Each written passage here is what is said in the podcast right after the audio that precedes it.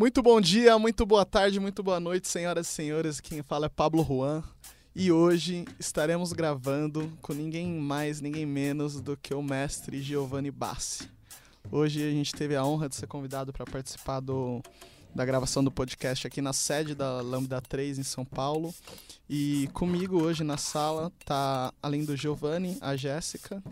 Oi, pessoal, bom dia, boa tarde, boa noite. E eu, eu primeiramente quero agradecer o Giovanni por ter aceitado o nosso convite e a Lambda por oferecer, nosso, oferecer seu espaço. Né? Com a gente está o Elias aqui também. Bom dia, boa tarde, boa noite. Tudo bom, galera? É, Giovanni, se apresenta para o pessoal aí, quem não te conhece, fala um pouco sobre você. Bom, bom dia, boa tarde, boa noite também, né? e eu sou Giovanni Bassi, eu trabalho aqui na Lambda 3 e sou desenvolvedor de software aqui. É, trabalho com desenvolvimento de software, deve ter quase 20 anos. É, sou Microsoft MVP, trabalho com principalmente .NET e Node.js. É, e em geral fazendo liderança aqui com os times, né? Eu, eu codo, na verdade, né? O meu dia a dia é escrevendo código é, e participando de processos que tem a ver com o desenvolvimento de software, entre eles a escrita de código. A pessoa fala, não, agora já depois de um certo tempo você não escreve mais código, muito pelo contrário, né? Não, é, escrever código é uma coisa que da qual eu dependo para viver, assim. Eu, se eu parar, se eu parar de escrever código gera um problema na minha casa, minha esposa briga comigo porque daí eu começo a escrever código em casa e ela não quer que eu faça isso, não por muito tempo pelo menos, né? Pelo menos que eu fique um pouco com ela, então eu preciso escrever código aqui na empresa, Legal. né? E Além disso, sou escalador, sou ciclista, né, pedalo uh. aqui na, na cidade de São Paulo desde antes de ter ciclovia. Né, e acho que é isso. Bacana. É... Bom, eu vou falar sobre mim, é o momento Tiete agora, porque a gente está aqui na, na Lambda e é, é, realmente impressionante, porque eu conheço o Giovanni já faz um, um tempo, assim, da comunidade e realmente tem uma notoriedade incrível desde a época do Denad no grupo do Google lá, da, das discussões. Então, basicamente, aprendi a programar aqui com, com, com um dos grandes mestres da, da área que é, que é o Giovanni. Eu acho que ele nem se considera assim, mas, mas ele tem uma grande notoriedade mesmo na área. Então você está aqui na Lambda, você vê o Giovanni, você vê o Vitor, você vê o Gomes Brandão, só os caras feras mesmo. É...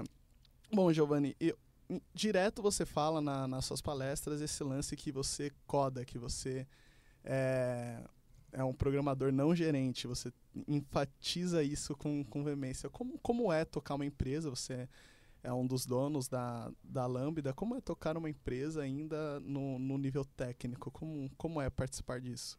É, isso tem muito a ver com o fato de que a Lambda não tem uma estrutura tradicional de hierarquia. Né? É uma coisa que a gente já fala desde o começo. A Lambda tem sete anos, ela nasceu em 2010, está fazendo sete anos agora, é, próximo mês.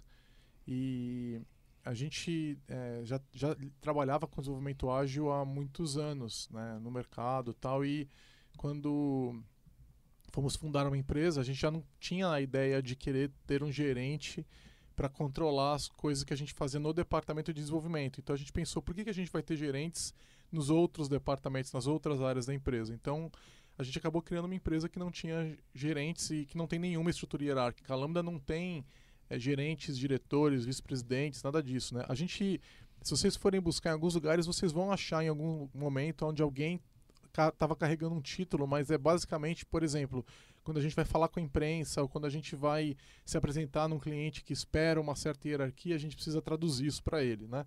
Então, é, isso acaba se tornando necessário, mas internamente a gente simplesmente não, isso não existe. A gente senta todo mundo junto, a, é, eu sento junto com o time que eu tô, aí cada um senta com os times que tá e tudo mais. É, quando a empresa nasceu, é, a gente é, é, tinha a gente basicamente fazia as coisas todas que tinham que ser feitas eram feitas uhum. pelas pessoas que criaram a empresa como toda pequena empresa né micro pequenininha você tem que fazer tudo você tem que fazer o comercial você tem que fazer o financeiro você tem que codar você tem que fazer tudo conforme a empresa foi crescendo a gente foi focando nas coisas que a gente gosta e, ou que a gente precisa fazer né uhum. menos é, no que a gente é, às vezes você não quer por exemplo pôr a mão no financeiro e você cresce um pouquinho você contrata alguém para cuidar do teu financeiro e essa pessoa que você contrata, ela não tem que ser o gerente do financeiro, ela só tem que ser alguém que gosta de mexer com aquela, com aquela coisa do financeiro. E a gente foi fazendo isso. Então, o que você tem na empresa são várias pessoas que gostam de fazer o que fazem, né? E, e cuidando das suas respectivas áreas. É, do meu lado, hoje, dos sócios da Lambda, a gente é em quatro, eu sou o único que continua, de fato, no dia a dia escrevendo código. Mas isso é uma coisa que a gente está resolvendo, né? A gente está buscando agora começar a trazer é, as outras, os outros três de volta para o técnico. Só que, qual é o problema? Né? O que aconteceu ao longo desses sete anos? É, eles, os outros três, né, e, e eu, uma parte do meu, do meu dia, é, eles focaram em diversas outras atividades. Então, alguns estão mais focados na área comercial, outros estão mais focados no contato com o cliente, liderança junto ao cliente, etc. Uhum. Né? É, hoje a gente não faz mais é, o trabalho financeiro, mas a área de pessoas, né? tem uma pessoa dedicada para a área de pessoas e é, um de nós está muito próximo de contratação e de cuidado das pessoas e tudo uhum. mais. E, e uma, é uma coisa que você nunca abandona, você nunca consegue se distanciar completamente. Então, a questão de planejamento financeiro, ela é aberta para as pessoas da empresa, mas as pessoas não querem participar. E aí cai em quem? Cai em mim, cai em um, um, um sócio meu. Porque alguém tem que fazer. E aí essa é a parte chata. Eu, de vez em quando eu tenho que ir lá e revisar um orçamento e tal. Eu não quero ter. Eu, por mim, não estaria fazendo isso, mas é necessário. Então, não é a maior parte do meu dia, mas ela é uma parte do meu dia. Dos meus sócios, é praticamente o dia todo deles. Então, o que, que a gente está fazendo agora? A gente está trazendo resgat tentando resgatá-los. É, eles querem também voltar a se envolver mais tecnicamente. É, é, um, um, deles ainda de vez em quando se envolve com consultoria tal. Os outros dois estão totalmente off, mas é, ao longo desse ano, começo do ano que vem, a gente deve conseguir ter os quatro com o pé mais forte na tecnologia. E eu basicamente sou desenvolvedor hoje porque eu sou mais teimoso. Porque se fosse por eles, eu teria, teria ido e teria caído também em outras atividades que a empresa precisava. Só que eu, eu, eu, são duas coisas. A empresa precisava de outras atividades comerciais, por exemplo, etc. Né? Diversas coisas que a empresa precisava, mas ela também precisa de uma liderança técnica forte. E é uma coisa que a gente sempre teve, excelência técnica, cuidado com o técnico. Então eu sabia que eu não podia me deixar cair para essa outra necessidade que a gente tem também. Porque se eu, se eu sair disso, a gente perde uma das principais coisas que a Lambda 3 tem, quem ela é. Né? E essa também, esse também é o intuito de trazer os outros três de volta, né? então, para a área técnica. Por quê? É, eu, por exemplo, o Vitor Hugo Germano, o Vitor Hugo é um dos melhores codificadores que a gente tem é, no Brasil. E ele está uhum. fazendo hoje um trabalho comercial, certo? Por quê? Porque ele também é muito bom no comercial, mas eu acho que é mais fácil substituí-lo no comercial do que no técnico. Então a gente quer ele internamente no técnico. Né? Então é tudo uma questão de equilibrar isso daí. Tá? Não é fácil, é, até porque empresa pequena no Brasil é difícil, a gente já não está mais tão pequeno, a gente está com 80 pessoas, mas perto do, do, tamanho das empresas que a gente tem no Brasil, a gente ainda é pequeno. Né? É maior que a maioria das pequenas empresas de desenvolvimento de software, mas ainda é menor que as muito grandes, muito menor que as grandes. Até né? pela idade, né? Sim, é sim. jovem ainda. Né? Exato. Então, é, é um equilíbrio constante e, e, a gente tem crescido muito rápido, então é, esse é outro desafio de tentar fazer as coisas crescerem sem implodir, né? É, e mantendo as contas no azul nesse momento de crise a gente basicamente passou tranquilo pela crise por causa de diversas coisas que a gente aprendeu ao longo desse tempo, né? Mas a gente viu várias empresas de amigos e colegas é. falindo, vocês devem ter visto também, né? Sim. Principalmente de fora de São Paulo, está muito mais difícil. São Paulo ainda concentra muita coisa, né? Vocês, inclusive, absorveram uma empresa que, que, que tinha bastante notoriedade e bastante medalhões, assim. Você via bastante cara muito bom no mercado trabalhando na, na, numa outra empresa que vocês acabaram absorvendo, né, durante Sim, esse período. que foi a, a BR.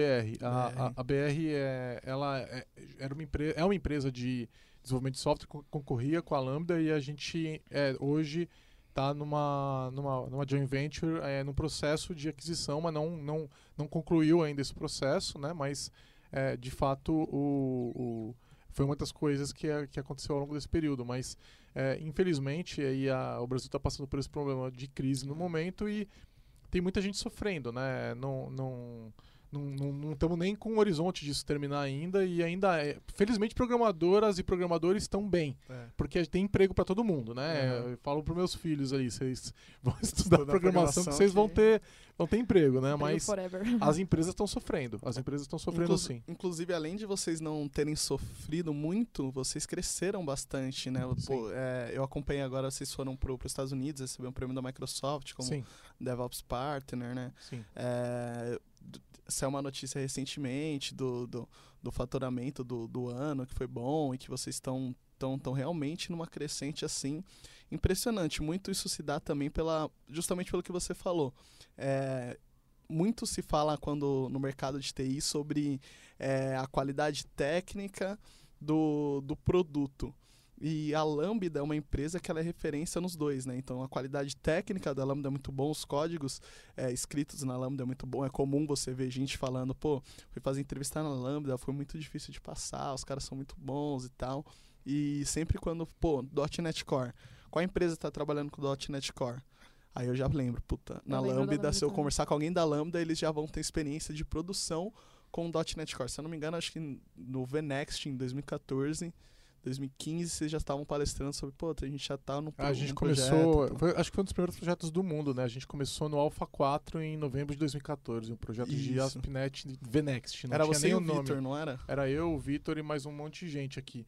Esse projeto entregou ano passado, se eu não estou enganado, e, e foi, foi um mega sucesso tudo e foi muito legal porque o cliente topou, né? É, entrar, por- a gente avisou, olha, é a alfa, vai ser beta em breve e tal, tem milhões de riscos. E Aham. ele super topou e hoje ele está com um produto que está preparado para os próximos 10 anos, né? Sim, Mais até. tá, até, até, até mais, né? Vocês estão bem, bem futurista. E, tipo, é, é, é legal isso, é bacana, porque é referência nesses dois pontos. O- Como vocês fazem para conseguir é, não fazer aquele jeito, ah, faz rápido, de qualquer jeito, entrega. Como vocês... É que, cara, é cultura Esse, mesmo? esse tipo de coisa, ela é mais, ela é, não é mais rápida, ela só, ela, é, ela só dá, é uma impressão de curto prazo, entendeu?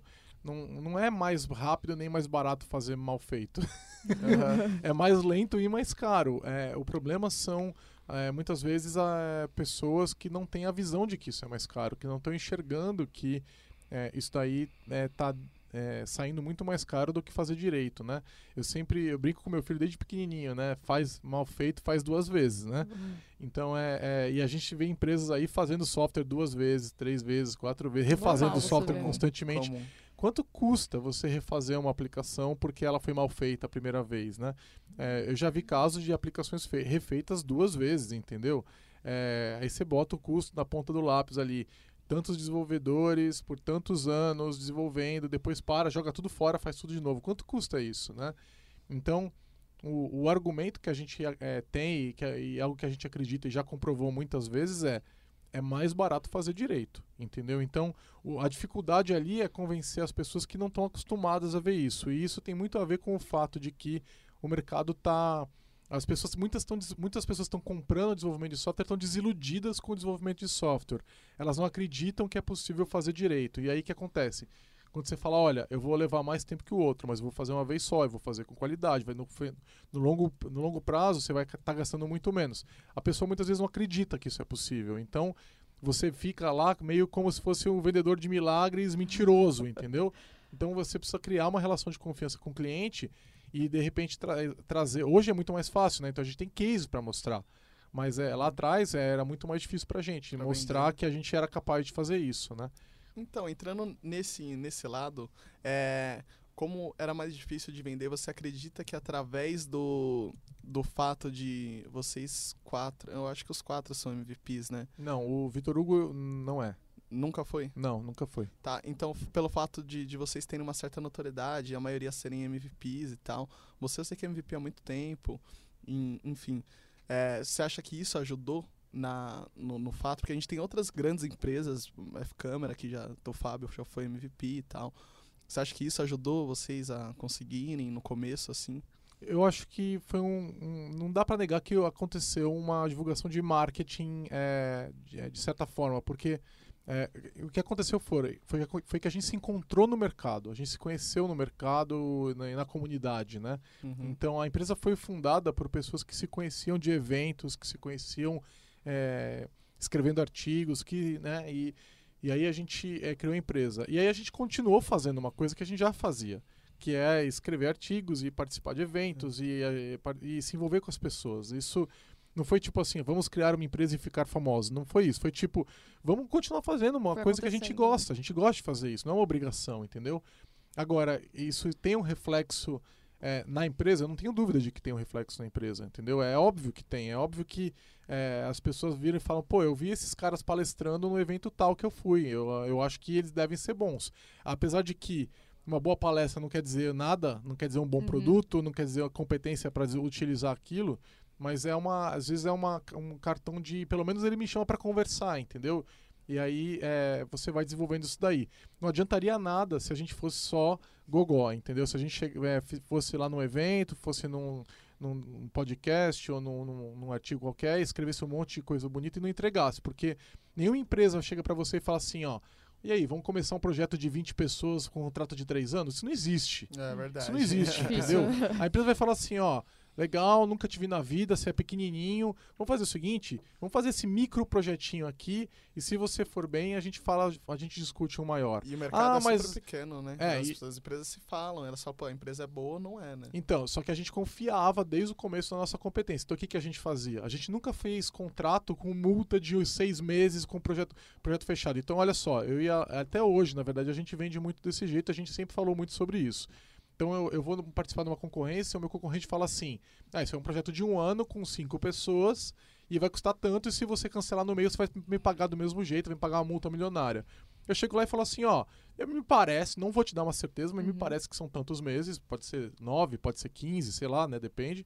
Você vai me pagar quando eu terminar, quando você quiser parar o projeto, você para. Me avisa um mês antes a gente para o projeto, ou me avisa dois meses antes, depende do contrato, né? Depende do, do que é negociado.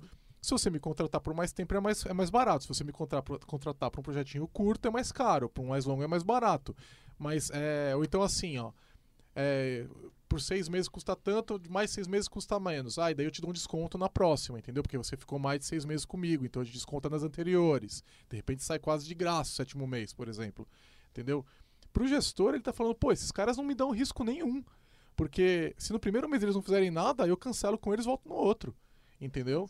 Então, é, a empresa, a empresa, a minha, a minha percepção sempre foi a seguinte: a empresa que tenta é, colocar um contrato em cima da mesa para você assinar para um ano é porque ela não se garante na entrega, cara. Porque se ela se garantisse na entrega, ela poderia falar para o cliente, igual a gente fala, ó, pode me despedir a hora que você quiser. Só que o meu cliente não quer me despedir, ele quer a entrega no mês que vem. Se ele me despedir, ele vai ter que voltar para outra entrega, entendeu? Para ele e, sai mais caro do que... Ele, é, então, é, é, eu quero prender o cliente, quero com um bom serviço. Essa é a minha algema com o cliente, entendeu? tipo assim, se você sair, você vai encontrar um cliente, um fornecedor pior lá fora. E é assim que eu quero garantir que a gente continue trabalhando juntos. Eu não quero prender ele com um contrato. Isso é terrível, entendeu? E esse tem sido o nosso discurso desde que a gente nasceu. Então, é, isso basicamente te coloca no barco junto com o teu cliente, entendeu? Ele está falando, pô, se ele, se ele não entregar, ele perde esse, essa oportunidade que ele tem aqui nessa empresa, que, na minha empresa, né? Ele, o cliente pensa. Então ele vai perder e aí ele se ferra. Então é, é, isso gera uma empatia, sabe? E foi sempre com base nisso que a gente foi é, conquistando é, esses clientes, né? Lógico que no começo a gente fazia também muito trabalho de consultoria pra, é, e depois às vezes virava um projeto de desenvolvimento e tal. A gente ainda faz muita consultoria, uma parte importante da Lambda, né? É, eu lembro que no começo vocês era comum, eu estava em empresa, trabalhei também na, na minha vida a maior parte no mercado financeiro e direto eu via falando de pô, os caras da Lambda vão vir aqui para fazer uma migração de TFS, é, os caras então. da Lambda vão vir aqui para melhorar o nosso código. E era até engraçado, porque a gente ouvia vocês como salvadores da pátria, mesmo aqui são pátria tal. É, a gente, a gente ainda tem uma, uma divisão de DevOps e LM muito forte. A gente agora é, se tornou parceiro da Chef no Brasil, né? o único parceiro brasileiro da, da Chef é a gente, né? E estamos é, abrindo uma série de negócios aí que é interessante. Então, a questão de consultoria é importante para a gente. É, mas a maior parte das pessoas da Lambda estão envolvidas em desenvolvimento de software. A gente fazia treinamento também, mas a gente não tem oferecido turma publicamente. A gente trabalha com treinamento hoje somente com cliente que já tem um relacionamento de negócio com a gente. Então, uhum. se você uhum. ligar na Lambda e falar assim: é, Oi, Giovanni, vamos fazer um treinamento de Scrum de uma semana, não sei o quê. Ah, quem é você? Não, eu sou uma empresa que você nunca viu. Não, não vamos fazer. Entendeu? Por quê? Porque o o, os instrutores que poderiam dar esse treinamento, eles estão ocupados liderando os time, times da, da, da empresa para clientes que têm um relacionamento de longo prazo. Ah, e é muito mais importante que eles cuidem desses relacionamentos. Uhum. Então, é, se quem quiser um treinamento da Lambda vai ter que contratar, contratar mais do que isso. É, não, vai, não adianta chegar e pedir, me entrega os melhores caras que você tem é, e depois nunca mais você vai me ver. Uhum. Não, isso não existe, entendeu? Giovanni, é, falando sobre, sobre Scrum, parar de falar um pouco eu da, da Lambda, porque eu, tô, tô me, eu, eu, eu, sou mega curioso, acho que até vale depois a gente fazer uma entrevista com, com todos os fundadores e tal. Mas é, falando sobre Scrum, eu lembro que, né, me corrija se eu estiver enganado, acho que você foi um dos primeiros a ser certificado Scrum no, no, no Brasil. é, há, um, há um bom tempo atrás. Você, você teve meio que uma liderança ne, nesse sentido. Como, como foi para você o Scrum? O, o quão efetiva na sua vida é Scrum? E como foi ser um dos primeiros caras certificados Scrums no Brasil? É, na verdade, eu não, é assim, você até pode falar que eu fui um dos primeiros porque o Scrum demorou para pegar no Brasil, mas tinha muita gente fazendo Scrum antes de mim aqui no Brasil, Sim. tá? É que o movimento começou a se intensificar há alguns anos atrás, tá? É, mas já tinha muitos brasileiros é, que hoje alguns nem estão no Brasil mais, né? muitos deles não estão mais. Então o, o, o Manuel não está mais, o Alexandre Magno não está mais. Algumas, né? O Manuel Pimentel foi morar na Austrália, o Márcio Sete foi morar na Austrália. O Márcio Sete está levando todo mundo para a Austrália agora. E o, o Alexandre Magno está tá na Europa, agora não sei que país que ele está. Eu lembro que ele ia para Inglaterra, mas parece que ele não está mais lá. Mas esses caras estavam fazendo é, isso muito antes de mim. O próprio Vitor Hugo, que é meu sócio, é, começou. O Vitor Hugo, sim, você pode dizer que estava lá no começo, né, aqui no Brasil. O Vitor Hugo estava bem no comecinho do Agile no Brasil, do XP lá, no comecinho ele estava lá. Né? Eu cheguei um pouco mais tarde, é, mas eu acho que ainda posso me falar como um dos primeiros, infelizmente, porque demorou muitos anos para isso acontecer no Brasil, né, para o Agile acontecer no Brasil. É, quando eu, como eu comecei antes da grande onda chegar ainda, né? Eu, eu acompanhei muita coisa. Por exemplo, eu tive a grande é, sorte e oportunidade de ajudar a organizar o, o primeiro Agile Brasil que aconteceu em Porto Alegre, né? E ainda participei mais uns dois ou três anos da organização do Agile Brasil e hoje eu não participo mais, né? Até submeto palestra, me conheço todo mundo, tudo, mas não estou organizando o evento, né? É, inclusive vou estar tá lá em Belém, vai ser em Belém. Convido quem está ouvindo aí a gente para ir no evento em Belém. É, porque, pessoal vai para Belém. Pô, é maravilhoso. É, meu, se você comprar com antecedência, tudo, né? Você é, consegue um mega desconto na passagem. Eu paguei baratíssimo na passagem, sei lá, 400 reais de volta. Assim. Caramba, barato é, mesmo. É, só você ficar olhando, né? Na hora Tem que, que alguém né? deu a, ó, tá com promoção daqui a dois meses, aí você vai lá e compra, né? E, é, enfim, eu vou estar tá lá palestrando e tal, mas o, pra, pra, pra mim foi interessante, porque eu estava numa época, isso já tem mais de 10 anos, né? Eu estava numa época né, de começar a buscar é, método no meu, no meu dia a dia de trabalho uhum. com o desenvolvimento de software, né? E eu, o meu, o primeiro, a primeiro contato que eu tive foi com a gestão tradicional baseada no PMI. Eu cheguei a fazer pós-graduação, eu sou pós-graduado em gestão de projeto tradicional pelo PMI. Nossa. É. E aí eu estava me, eu tava me certificando tudo para PMP e tal, e aí é, conheci o desenvolvimento ágil e abandonei tudo. Não, é, não, não fiz a certificação e é, fui experimentar esse outro método e caí de costas porque, meu, basicamente ele funcionava. Eu achava que o problema era eu. E o problema era o processo que eu estava usando. É, é, eu posso dizer que é, minha vida com o desenvolvimento de software mudou radicalmente quando eu conheci desenvolvimento ágil. Isso é um fato, fato da minha vida. Ninguém uhum. pode dizer que isso não aconteceu porque é a minha vida. Então, seu fato. é o meu fato. É, e a gente aqui na Lambda, hoje, como é que, que eu posso te dizer? Né? A, a, mentalidade do desenvolvimento ágil é parte de quem a Lambda 3 é. Né? É, tudo que a gente faz vai ser de, feito de uma forma ágil. Né? A gente é muito raro a gente fazer um projeto fechado, de escopo, custo e prazo fechado, é raríssimo. Eu não me lembro nem quando foi a última vez que aconteceu. É, e a gente vai estar, tá, né, mesmo com clientes que ainda estão aprendendo, que não estão ainda é, tão maduros com relação ao desenvolvimento hoje, a gente vai sempre tentar trazer é, alguma coisa lá para ajudar. Essa alguma coisa pode ser várias coisas, entre elas Scrum, né? A gente já fez projetos aqui, é, já fez muito projeto com Scrum, mas já fez muitos projetos sem Scrum, utilizando XP, utilizando Kanban, utilizando uma mistura disso tudo. É, chega num ponto onde você sabe que algumas coisas funcionam e você vai trabalhar em volta dessas práticas e não em volta de um nome necessariamente. Uhum. Tá?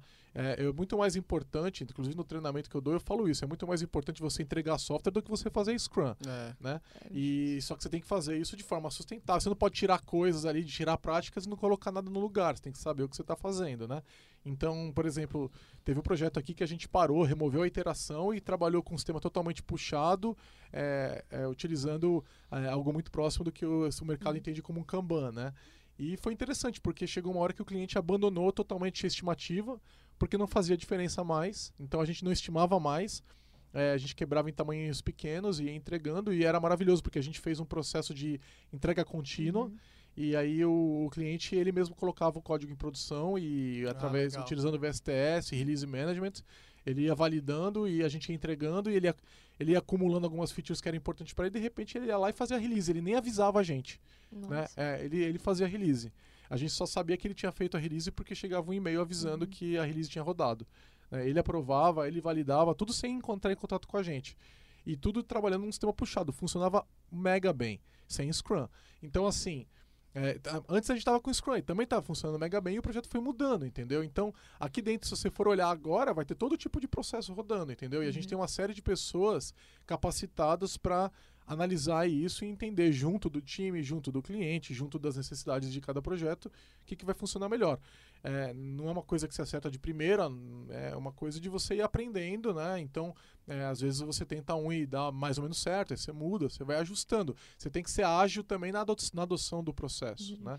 Pegando esse gancho seu, eu gostaria de saber assim, eh, o pessoal fala muito em métodos ágeis na parte teórica, mas eu quero saber de você como arquiteto, como que isso é aplicado? Eh, vai ter alguma, algumas etapas do processo que você fala, pô, isso aqui não vai dar para usar, vou ter que continuar com métodos ágeis. Como que é na prática um arquiteto de software aplicar métodos ágeis, mesmo para pessoas que não estão habituadas a utilizar eh, processos ágeis no desenvolvimento? Então, isso é, aqui dentro, quando, a gente, quando, eu, é, quando eu tô. Eu não, eu não costumo utilizar o título de arquiteto de Uhum. software, eu usei isso aí uns anos atrás e eu parei porque isso. O título de, de arquiteto de software ele causa. Tem gente que gosta muito e aí a pessoa fica sentindo muito especial e tal, e eu, eu, eu prefiro não Mas usar. o seu trabalho praticamente já é isso, né? Você já É, eu, eu eu prefiro, você- eu prefiro ver assim, olha, é, eu tenho alguns conhecimentos que são úteis em alguns Aham. contextos. É, é, eu vou tentar ajudar o time, liderar o time naqueles contextos que eu conheço, Uhum. mas é, é muito comum que existam outras coisas no projeto que outras pessoas conhecem melhor do que eu, e aí eu não sou arquiteto de nada, eu estou simplesmente seguindo o que elas conhecem. Então, quando a gente fala de descentralização de poder, isso tem a Uhum. ver também com você reconhecer que tem pessoas que. É, aliás, tem tudo a ver com você saber que tem pessoas que dominam assuntos, pessoas Sim. diferentes dominam assuntos diferentes. Né? Como eu sou um pouco mais velho que os outros, eu conheço algumas coisas a mais que os outros, mas no meu time sempre vai ter alguém que conhece alguma coisa a mais do que eu, é normal. E aí a gente, essas pessoas vão assumir isso daí. É, então, não existe, na verdade, dentro da Lambda, não existe, na verdade, um, uma, uma, um problema de desenvolvimento ágil com arquitetura de software, etc. não Uhum. existe um conflito. Já vem da cultura de vocês, É, né? na- dentro da Lambda 3, não. Agora, no contato com o cliente, às vezes isso acontece. Então, o cliente, às vezes, ele quer uma, uma- um grande desenho de como o software vai ser, né? É, e tudo bem, o que a gente faz? A gente imagina isso, manda para o cliente e fala, pode mudar, entendeu? Então, quando você faz isso, é, basicamente aí você está dizendo, isso aqui é o que eu estou planejando agora e isso aqui é, é, pode desenvolver para se tornar outra coisa. É, normalmente, a gente, quando é uma aplicação tradicional, uma aplicação web, com banco de dados relacional, etc., que acaba não, não mudando muito, a gente costuma acertar, é simples, né? Mas é, muitas vezes é, muda e, e é normal. Só que conforme vai mudando, então é, a gente vai discutindo isso com o cliente. E normalmente muda porque o cliente pediu alguma coisa que ele não tinha pedido antes, ou porque a gente descobriu alguma coisa que a gente não, não tinha Requisito, visto antes e tal, negócio. exato. E aí a gente vai lá e fala, olha, agora eu vou precisar disso daqui, agora eu vou precisar daquilo lá, agora eu vou precisar. E aí vai mudando o desenho, né? É, isso só vai ser um problema quando o cliente é, não está acostumado, né? não está preparado, não está maduro o suficiente para absorver essas mudanças. Uhum.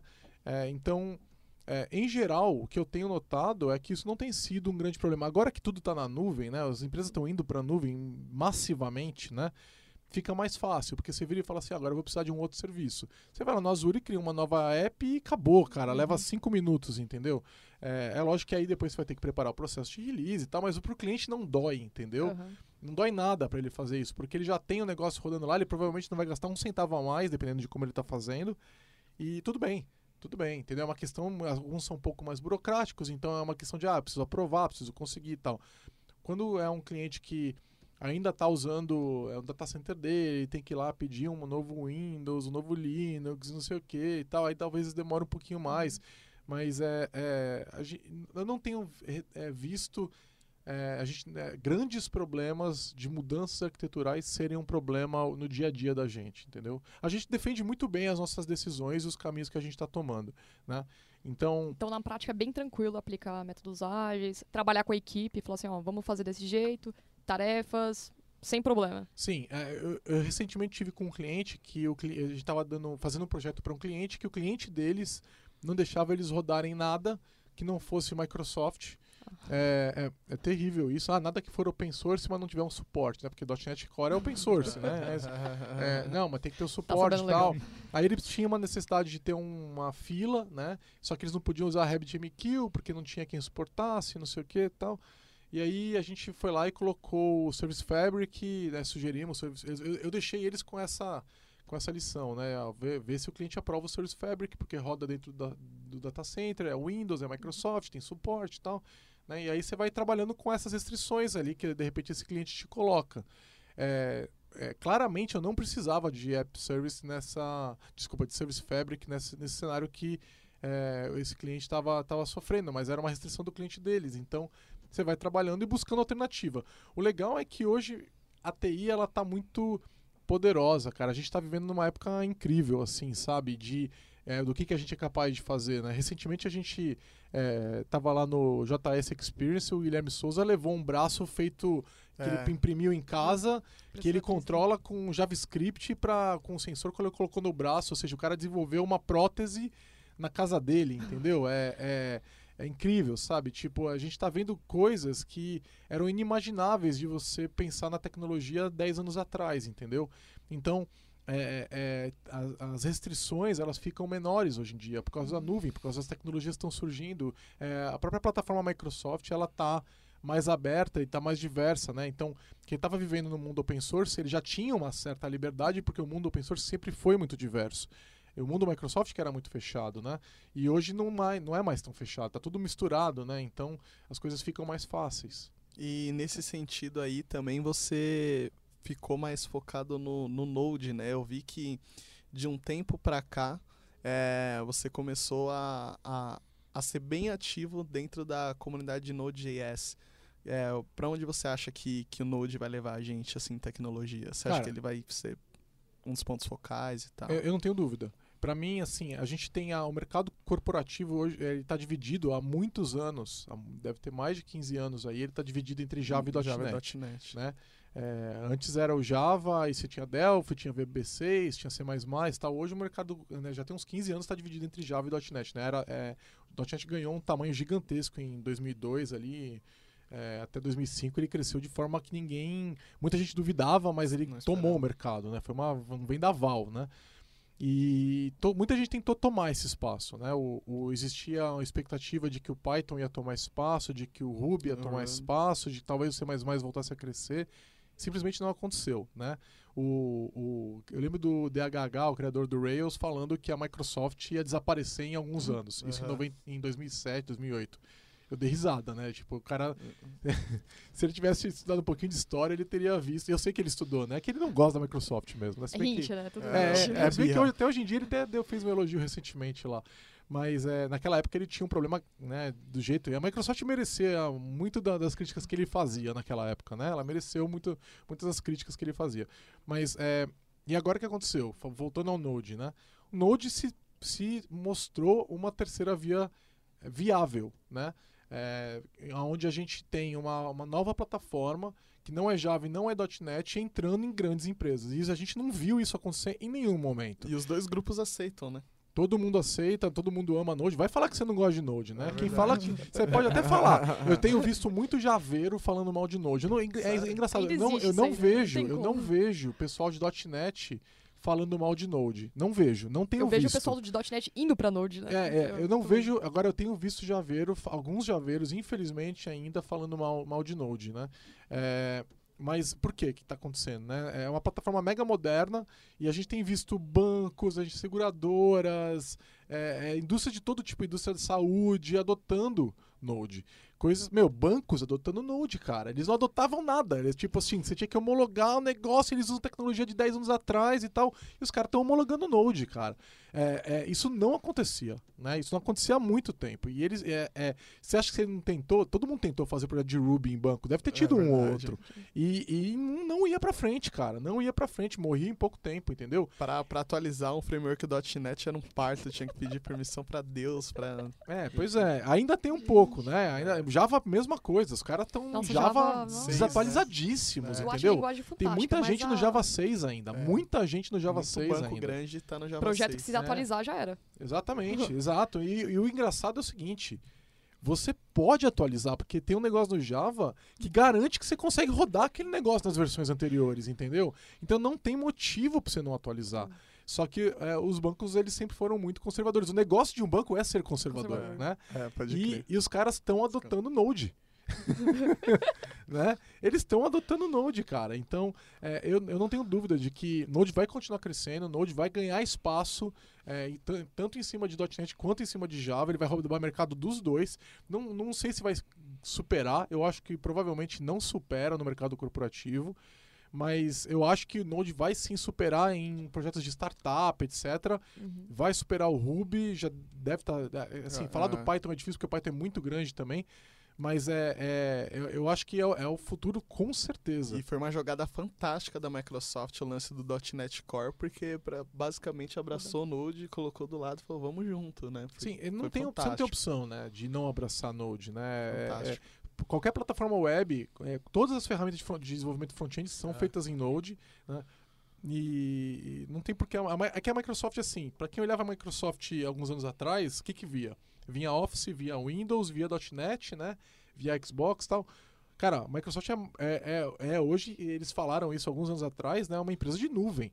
Em grande parte é uma empresa de nuvem. Então, você vai jogar fora todo o mundo que desenvolve com Java, com Node, com Linux? Não, Não, eles vem aqui. mundo, né? Se você vai rodar só o que roda na sua plataforma, só que roda .NET, você vai perder a maior parte do planeta. É Você verdade. vai ter uma parte grande ainda, mas vai perder todo o resto. Então eles abraçaram. Eu não vejo que eles abraçaram por causa do .NET, eles abraçaram por causa do Azure. Entendeu? É, é, é importante que o Node rode bem no Windows para que ele rode bem no, No Azure. Azure, é. Apesar de que Linux também roda bem no Windows, Uhum. mas é, você tem que estar com isso tudo fechado. Esse, esse, é- todo essa, esse argumento tem que estar fechado, né? Então, é, eles mo- mostraram recentemente faturamento de Azure é absurdo, um percentual Caramba. do total, eu não lembro os números É, agora, de- mas é, é. Um, é um percentual grande do faturamento total. Né, e do lucro resultante, etc. Né? Os caras eles estão extremamente agressivos O comercialmente. Gente- comercial deles mudou de foco porque eles viram que o que vai dar, o que dá grana mesmo pra eles é, é o Hoje, Azure. hoje É o que você falou Azure é, um- nuvem, é- é muito responsável pelo, pelo lucro da Microsoft. Né? Eles, mostram, isso tá- eles são uma empresa pública né, com Uhum. ação na bolsa, então eles são obrigados a mostrar. Né? E tá lá para qualquer um ver né, o quanto que eles estão ganhando de dinheiro com, com nuvem e Node é parte disso. Então é, é engraçado porque precisou que a Microsoft se tornasse uma empresa de nuvem para ela abraçar o open source. Né? É. É, eu não sei- muda, né? é, eu não sei se as coisas foram exatamente pensadas dessa forma, mas dá a impressão de que faz muito sentido, né? E, Mas é, foi muito bom o que aconteceu, né? O .NET, lá por 2007, 2008, você vê lá a contratação do Scott Hanson, É. do Phil Heck e tal, Aham. e é, todo o começo de uma mudança para open source, né? É, e foi mais ou menos na época que estava cozinhando o Azure. O Azure, se eu não me engano, saiu no final de 2008 ou 2009 por ali. Não sei se as coisas foram pensadas dessa forma ou se tipo foi um pensamento com, é, comum que casou, entendeu? Então é, mas de qualquer forma, é, resumindo, né? Node é, é, é um dos futuros onde a gente vai estar, né? Desenvolvedores é, que querem é, né, é, ter um futuro no mercado deveriam também estar olhando para Node, A médio prazo, para quem estiver na né? web, né? Nem a longo prazo, acho que a médio prazo Sim, o cara já tem que... E tem emprego de Node, cara. Em São Tem. Paulo tem emprego de Node, no mundo E é inteiro um tem skill a emprego mais de que estão Node. pedindo também, não é?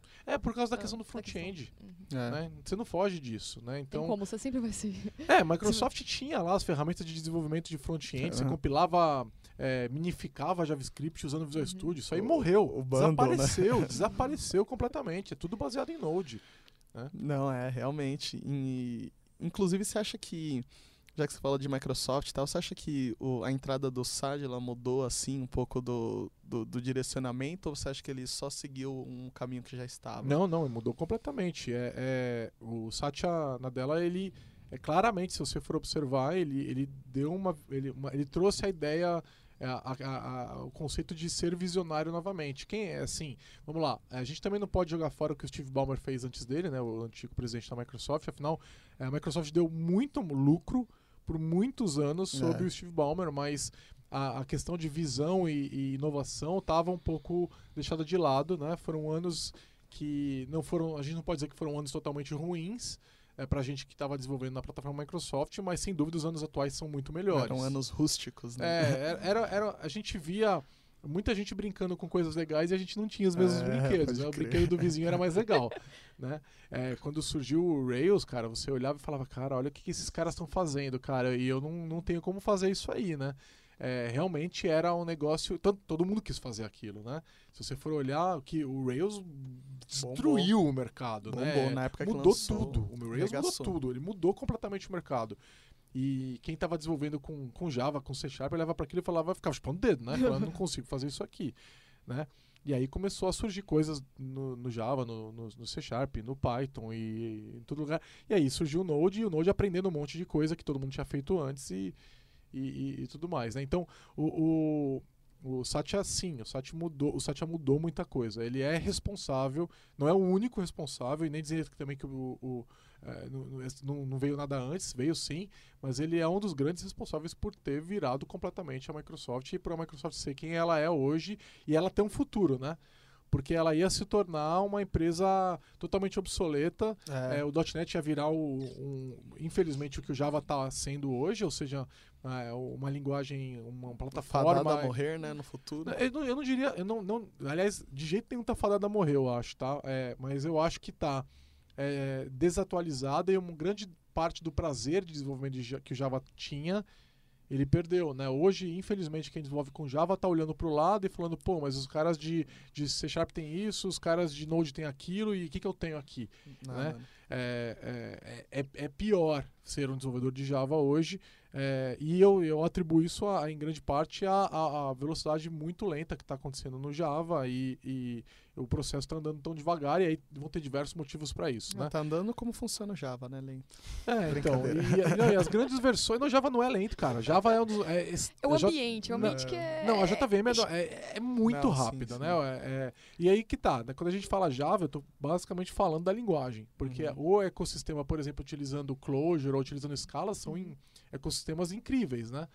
Mas a linguagem está parada. É. Ah, e eu, eu gostaria muito de ver uma renovação do ecossistema Java. A gente precisa de um concorrente de forte no Java para que o .NET continue melhorando e que o Node continue melhorando. É bom para o pessoal de Java, é bom pro pessoal de Python, é bom pro pessoal de Ruby, é bom, pessoal... é bom para todo mundo, Ficar cara. competitivo e todo .NET, mundo vai Node, rápido. né? Exato, né? Então, é, é, você acha que o .NET Core surgiu porque a Microsoft é boazinha? Surgiu porque tinha alguém incomodando, entendeu? Tava perdendo o mercado. E a gente está perdendo é, um, um pessoal importante é, que sabe desenvolver software que hoje está parado por diversos motivos, né? Então Java está muito lento por diversos motivos, é, isso é muito ruim para todo mundo, é, mas não é uma coisa que está no nosso poder fazer nada, isso depende deles, né?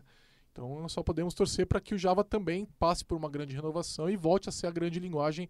que- Volte a ser a grande Não, é, Java é uma, uma grande, grande linguagem. Que ele eh, se modernize, que ganhe de volta o mercado que ele perdeu, né? Eu torço Uhum. muito para isso.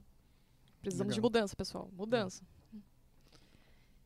É, eu vou te fazer uma pergunta voltando para a parte de agilidade, né? Que eu tenho uma listinha aqui.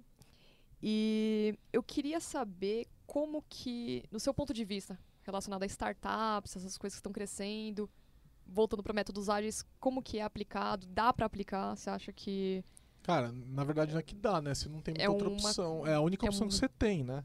é, fazer- corrido, sabe? É, quando você vai pegar, a gente pega muito projeto de startup, ultimamente por causa da crise diminuiu muito, isso Uhum. eu posso dizer pra vocês, eu não sei, acho que a gente não deve estar com nenhum projeto de startup nesse Sério? momento. É. Eu achava que pegava bastante. A gente pegava, Pegava. só que por causa da crise, quem tem dinheiro tá guardando ele, não tá tendo... eu- talvez eu esteja enganado aqui, Uhum. mas é, eu não me lembro de nenhum que tá rolando agora. É, por quê? É, quando você tem, pega um projeto de startup, você precisa entregar logo. Isso, eu tava E pensando. entregar logo significa que você é, tem que jogar alguma coisa no mercado para testar uma hipótese para ver se ela funcionou e depois se, não, se funcionou você continua investindo. Se, se não funcionou você faliu e aí acabou a experimentação, entendeu? Acabou a empresa, ela não existe mais, né? Você não tem dinheiro infinito. Uhum. Então como é que você faz isso? Você faz com método ágil. Agora, existe uma questão de até onde você pode ir. Por exemplo, se você vai querer fazer o estado da arte, desenvolvimento de software, com teste, não sei o que lá, não dá. Não dá Você tempo, né? Não dá tempo, você precisa validar uma hipótese. Você não vai. Você vai não, eu- eu- é, o projeto que eu preciso fazer vai levar três meses, mas se eu não entregar nada em um mês, eu vou à falência. Então eu preciso entregar alguma coisa em um mês. Mesmo que o código não seja perfeito, ele tem que estar rodando em produção em um mês, senão eu vou à falência. É. Senão vai acabar o dinheiro e aí eu vou ter que voltar a ser funcionário na empresa que eu pedi demissão ou em outra. E aí é, é, pô, eu vou fazer teste de integração, teste de unidade, não dá tempo. Você precisa botar alguma coisa em produção. Legal, funcionou. Tá começando a ter cliente, tá validando a hipótese. Aí a gente vai, ah, ficou aqui uma dívida técnica aqui, ficou uma dívida ali. Então, mas isso tem uma questão de um pragmatismo, entendeu? Tem uma questão de o que, que o negócio pede nesse momento. Então, eu não vou falar que você não está usando métodos ágeis, você está utilizando é, de acordo com a release e a expectativa de qualidade que você tem. Uhum. É, métodos ágeis não é fazer um milhão de testes. Métodos, usar métodos ágeis é usar, é, fazer uma entrega sustentável para o negócio, né? Que vai continuar funcionando. E se você, e se não for sustentável fazer um super ultra código gigante, porque isso vai falir a empresa, então isso não é ágil, certo? Você não vai fazer. Você vai fazer o que vai manter a empresa Uhum. é, funcionando, né? O que você espera que vá fazer alguma coisa. Já aconteceu da gente fazer entregas aqui na Lambda com, a, de, com dívida técnica que a gente foi, avisou para o cliente que ela aconteceria. Aí aí que tá uma coisa importante, você vai contar para o cliente, ó, nós vamos fazer esse, vamos pegar esse atalho aqui, mas depois a gente tem que voltar e arrumar. Então a gente fez isso, Tá ciente disso, né? tá ciente disso, e fizemos uma entrega e depois volta e aí arruma e conserta do jeito que dá. Às vezes fica melhor, às vezes fica, às vezes fica bom, às vezes fica- não fica tão bom. Uhum. Mas o importante é que, de repente, você, você colocou uma empresa no mercado que não estava antes, entendeu? Então, é, é- eu diria que não faz nenhum sentido é, você fazer um desenvolvimento para uma startup que, de verdade, aquelas que nascem com pouco dinheiro e não sei o que e tal, que não seja ágil. Não faz nenhum sentido fazer no método tradicional. com- até porque no método tradicional, quando você terminar de planejar, acabou o dinheiro. É verdade. né, que as pessoas falam muito assim, ah, mas é, métodos ágeis não dá pra usar em startup, nem pensa, assim, porque é muita coisa, em pouco tempo, é pá, pá, pá, Muito fazer. pelo contrário. Métodos ágeis é, não é, é- tão assim também. Não, lógico que não, lógico que não. É, é- é- isso é quem tá falando é que não conhece. Que não né? conhece, que Não nem conhece. está da... Cansamos de entregar projeto ágil aqui para startup aqui na Lambda Uhum. 3. Cansamos de fazer isso e eu posso te falar que seria impossível de fazer com método tradicional. Impossível. Porque não dá tempo. Entendeu? Não dá tempo. O projeto startup tem que ser muito curto. O modelo tradicional. ah, primeiro, para começar, com o gerentão, que já custa. O gerentão de projeto custa caro. Startup não tem dinheiro para pagar o gerentão de É projeto. sempre aquela pessoa que faz a comercial, faz É, o não dá para pagar esse cara. contrato. Entendeu? É basicamente assim, são quatro pessoas, são quatro codificadores. Entendeu? Tem que fazer a entrega, cara. Não, não são três codificadores. Por que, que eu vou pegar um quarto do meu poder de entrega e deixar num cara que fica acertando o Gantt Não, chart? Não tem o menor sentido. E que ainda custa mais caro que os desenvolvedores. Eu, hein? Manda ele É. trabalhar no banco. É Se verdade. fosse startup pra pagar o cara. É, exatamente, não faz nem- nenhum sentido, né? Manda ele trabalhar no banco. é Pois é, é, lá, lá tem dinheiro pra isso, entendeu? Startup tem que entregar, cara. O banco tem dinheiro infinito. então, assim, é- é- é, O Pablo tá se rachando aqui. É. O- Isso mas é muito verdade, cara. É, é, existe um desperdício muito grande no método tradicional, né? E a, a- então você falar que é, você vai desenvolver é, projeto é, de curto dinheiro curto com gerente de projeto é, é pedir pra pra dar um tiro no pé, né? Matou minha dúvida. Bacana. É, é basicamente isso. É, agora tem um outro mito aqui que eu, que eu tava lendo. E toda arquitetura deve ser modelada no início do projeto. Eu gostaria que você comentasse isso pra mim. É, é o famoso Big Design Upfront, né? Que Aham. o, o- Então, qual é o problema da arquitetura montada no início do projeto? Você vai projetar a arquitetura para a necessidade que você conhece hoje, no começo Certo. do projeto. Então, imagina que é um projeto de seis meses. Será que o projeto da- é, daqui a seis meses vai ser o mesmo projeto que você conhece hoje? Então, esse é o principal problema. Uhum. Então, é, você tenta, por exemplo, é, simular, é, garantir um desempenho mínimo para um número de pessoas que você está imaginando que vão usar a aplicação. Será que vai ser esse número mesmo? Uhum. Entendeu? É, então, muito mais importante do que você desenvolver uma arquitetura gigante para planejar um negócio gigante que você acha que vai acontecer no futuro, é você desenvolver de uma forma que permita essa evolução. Né? Então, algumas coisas são fundamentais nesse processo. Então, por exemplo, uma boa orientação a objetos, testes, etc. Entendeu? Então, é, é, se eu não escrevo testes, por exemplo, é muito mais difícil eu evoluir minha arquitetura, porque eu não sei a hora que eu mexi nas coisas se elas vão continuar funcionando. Uhum. Então, eu criei uma aplicação que é impossível de evoluir. Né? Então, aí o que eu tenho que fazer? Tenho que desenvolver toda a arquitetura antes. Entendeu? Então, tem uma série de práticas que você vai trabalhar para tornar a tua arquitetura mais flexível. Uhum. É, normalmente, quem vai defender que você faça todo o design antes da aplicação é quem não sabe desenhar uma aplicação capaz de evoluir. certo? Então aí você vai se mexer alguma coisinha, se ele não vai saber no futuro como lidar com isso. né? Exatamente, a aplicação não vai funcionar do como ela funcionava, ela não vai ter o desempenho, ela não vai atender requisitos X ou Y, entendeu? Quando você faz a aplicação de uma maneira que- a garantir que ela vai continuar funcionando, você não tem medo de evoluir a arquitetura. Você vai arrancar ela, o coração dela, colocar em outro lugar e ela vai Uhum. continuar funcionando, Uhum. entendeu? Então é, é- é- isso não é fácil de fazer. Só que você tem pessoas que estão preparadas e habilitadas, já fizeram isso algumas vezes e vão conseguir fazer isso, E né? pra fazer isso É era o que- preguiçoso não fazer isso, na verdade. preguiçoso. É preguiçoso, porque é, é o jeito, é o jeito fácil de você fazer, é Uhum. Tudo acoplado, tudo fechado, sem testes, e depois você fala que não dá, porque tem que não dá para evoluir a arquitetura. Lógico que não dá. Mas você se colocou naquela Por situação. conta da incompeten- incompetência. É aquilo que eu tava falando pra início, você mais cedo sobre a experiência. Tipo assim, na teoria é uma coisa, mas na prática, a pessoa que tá vivendo aquilo, É. a experiência de mercado que ela tem, ela já vai saber lidar com isso, né? Sim, sim. Tem pessoas que já não, não, não saberia, não como agir, entendeu? É, então, é, é, o que acontece normalmente você vai ver é muito over-engineering, né? Então, por exemplo, a pessoa cria já um projeto, então vamos falar de uma aplicação .NET Web, você vai fazer um mega projetão com vários projetos, uma solution com vários projetos, não Uhum. sei o que e tal. Você não precisava daquilo. Em geral, a gente vai começar o projeto aqui na Lambda 3, ele tem um projeto web. É um projeto web, não tem nenhum class library. Entendeu? É, por que, que eu vou separar? Que que Ao eu tô... contrário de muitos que eu vi, é projeto DAC, é BR, Não, é pra tudo. quê? O que, que eu vou ganhar Cada com isso? projeto com Qual é o motivo de eu fazer essa separação? Uhum. né? É, é, aonde eu tô tendo um benefício, né? Aí a gente poderia argumentar de vários benefícios de se separar. Beleza, eu sei disso no primeiro do- dia do projeto, já sei que aquilo vai me beneficiar. O Uhum. que, que eu tô ganhando? Eu sei que eu tô ganhando um bruta dor de cabeça, mas eu tô ganhando alguma outra coisa? Me prova. Prova pra mim que aquilo é melhor. Qual é o... Pro... Por exemplo, você pega um projeto de Node. Ele não tem essa separação, isso não existe. Uhum. Não, não acontece. E aí, é pior? Não. Não tem problema nenhum. Entendeu? Então, Aham. é, qual é, a- é- é realmente a, a garantia? Qual é a- você vai conseguir defender de que aquilo é melhor? Né? No primeiro dia do projeto? Não vai. Não Não vai como, conseguir né? defender. Assim, é, lógico que vão ter alguns cenários, você vai falar, não, esse cenário aqui, o meu projeto é diferente. Mas, assim, em geral, que eu posso te dizer é o seguinte, a maior, maior parte dos projetos corporativos não precisa. É. Entendeu? E é, e é justamente a falta de, de cultura, né? Esse, esse lance todo, desde a da parte de, de agile, inclusive é, o que você falou de você convencer o seu cliente em que, ó, eu posso te entregar isso em seis meses, eu posso te entregar isso em nove meses, faz com que tudo isso funcione. Inclusive a parte ágil de verdade, que ninguém é ágil de verdade, mas ser ágil é isso. É você falar, meu, a gente vai te entregar isso rápido, a gente vai entregar os produtos, né? A gente vai te entregar valor com velocidade. Só que eu não vou te dar um prazo porque eu não sei o que vai acontecer, eu não sei o que você vai achar daqui a três meses do, do projeto. Sim, sim. Eu não tenho bola de cristal, né? É. E eu não tenho como. Eu poderia mentir pra você e dizer que eu sei, né? Ou a gente pode juntos tentar descobrir a verdade, né? Uhum. Ah, é, então. é, é, e vai ter cliente que quer que você menta pra ele, né? É. Acontece muito.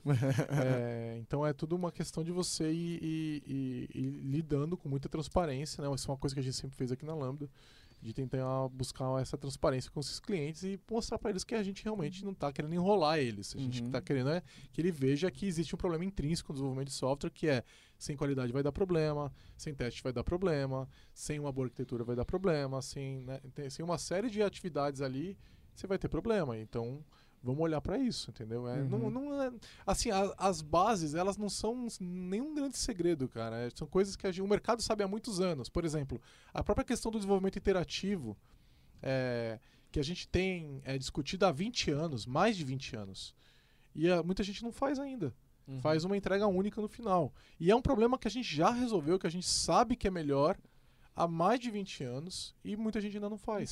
E não está escondido de ninguém, não é tipo um grande segredo que fica escondido debaixo de uma pós-graduação, um mestrado que você tem que fazer, porque é super complexo de implementar. Não, é fácil de fazer, é fácil de implementar, todo mundo consegue fazer e muita gente não faz. Então, assim, é, você falha consistentemente fazendo uma única entrega. Você ou não pesquisa outras maneiras de fazer, ou sabe de outra maneira de fazer e ignora completamente, né? Então, o que, que é isso, né? Isso é incompetência, é falta de olhar em volta, é falta de uma série de... É, é uma série de problemas, né? Então, a gente tem que ser crítico, assim, sabe, sobre a maneira com que a gente faz software e buscar ter mais resultado, buscar ter mais entrega. E a gente só está falando de sucesso técnico, né? Ainda nem falamos de, nossa, será que a aplicação que eu é. fiz para a empresa vai resolver o problema dela? Valor, né? Isso é outra essa negócio, discussão, entendeu? Essa é uma outra discussão. Não quer dizer que eu entreguei valor, não quer dizer que eu resolvi o problema do cliente. Exatamente. Né? Isso não quer dizer que foi efetivo, né? É, então, que... isso a gente está só falando assim, ó, consegui entregar o que você me pediu. E agora você faliu, por exemplo. É. tá né? lindão, mas você faliu, né? É, e aí? Né? Consegui entregar e não resolvi seu problema, né? É, você, eu entreguei o que você me pediu e eu não resolvi seu problema. Uhum. E aí, né? Então, é, já passamos por esses projetos aqui. Já? já, lógico, é de a gente aceitar tudo que o cliente pede e aquilo não resolveu o problema dele, né? Então, é, a gente vai aprendendo, né? Então, são vários tipos de competências diferentes que você tem que ir uhum. desenvolvendo. E isso é uma. Voltando naquilo que eu falei mais cedo, conforme a empresa vai crescendo, a gente vai ganhando experiência e vai ganhando pessoas com essas competências, né? Então, de falar, olha, isso aqui a gente não estava observando, vamos observar e vamos começar a questionar, né? Vamos começar a falar não para o cliente. Não, por que, que você quer isso? Por que, que você quer essa tela? O que, que, você, que, que ela vai acrescentar no seu resultado? Agora, quantos clientes estão preparados para ouvir falar, não, não é esse o escopo que você precisa? Né? Esse é o escopo que você quer, mas esse não é o escopo que você precisa. E aí? Né? É, quanto custa o seu projeto? Ah, vai custar um milhão. Legal, e se eu jogar fora esses 30% aqui, ele custar 700 mil? Não, mas eu preciso disso. Você não sabe. Você não sabe se você precisa desse. Né? Eu posso te mostrar mais alguma, algumas pesquisas aqui que mostram que você provavelmente não precisa disso. E aí, o que, que, você acharia de poupar 300 mil reais assim, ó, de, na, na, saída? Pra ele vai ser ótimo, né? Pra ele é ótimo, mas por que, que eles não fazem? É, verdade, né? É? E a gente sabe dessas coisas, sabe? É igual o que eu tava falando, da iteração. É uma coisa que a gente sabe, tá? Não é uma coisa nova, sabe? Então é, é é, existe ainda muito a ser aprendido ainda na área de desenvolvimento de software. E, e mais uma vez, não é ciência nuclear, são coisas que estão aí para todo mundo aprender, entendeu? Tá disponível para todo mundo, não é segredo de ninguém. Uhum. Já tá batidão, né? É. Nessa Cara, parte de desenvolvimento de software, é, a gente vê bastante conceitos, né? Conceitos de BDD, TDD, várias sopas de letrinhas, né? É, na sua opinião, para você dar dica para quem está começando ou quem já está na área, que quer melhorar, qual que é a melhor forma dela começar a aprender a saber como desenvolver um software da maneira certa, que não dê prejuízos no, no final, que saiba a, aceitar mudanças e como que ela pode fazer isso? Ela tem que aprender mais conceito, aprender mais tecnologia, ela tem que saber é, o que, que ela precisa saber assim para desenvolver um software que atenda a todos os requisitos como você falou de mudança agora, ah, e se ele tirar o coração e, e aí, como que vai ficar? Então, não é um, assim, é, você está perguntando de como é que eu desenvolvo uma carreira inteira, né? É, uhum. Isso vai levar anos, não é uma é coisa... É experiência, então. É, é experiência. sim, sem dúvida, é uma, é uma busca constante, é, é você nunca ficar parado, né? Uhum. eu acho que não tem nenhum desenvolvedor de software que consiga olhar para o que ele fez há alguns anos atrás e falar que ele estava bom. Né? É, ele vai falar, putz, eu podia ter Sim, feito isso aqui melhor, aquilo melhor, aquele outro melhor, né? É, a gente vai aprendendo um monte de coisa e o processo de, de da, a carreira do, do, de uma pessoa que está desenvolvendo software, ela, ela vai estar sempre é, cheia de aprendizagem. Então, não, não tem uma. Assim, tudo isso que você falou são uhum. coisas importantes, são coisas que a gente tem que buscar. Né?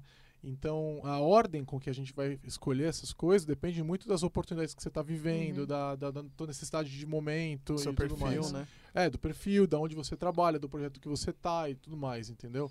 É, é, importante. O que eu te diria, na verdade, que é muito saudável, uma coisa que eu sempre busquei para mim, é evitar ficar trabalhando sempre em projetos parecidos, entendeu? É, então, assim, é, né? ah, eu estou trabalhando num projeto de ASP.NET é, 4 com ASP.NET MVC 4 e, sei lá, MS Test. Uhum. O meu próximo projeto, e, e SQL Server. Ah, agora o meu próximo projeto eu quero um ASP.NET 4.5 com Oracle e, e sei lá o que, entendeu? Com uhum. XUnit. Por quê? Porque eu vou aprender outras coisas, entendeu? É. Eu vou pegar um projeto que não é de web, vou pegar um projeto com front-end, eu vou pegar entendeu? Eu vou pegar um projeto que demanda mais que eu conheço o banco de dados, eu vou pegar uhum. é, um projeto que demanda uma bruta de uma segurança, eu vou pegar um projeto que demanda uma bruta do desempenho, que o meu projeto não tinha.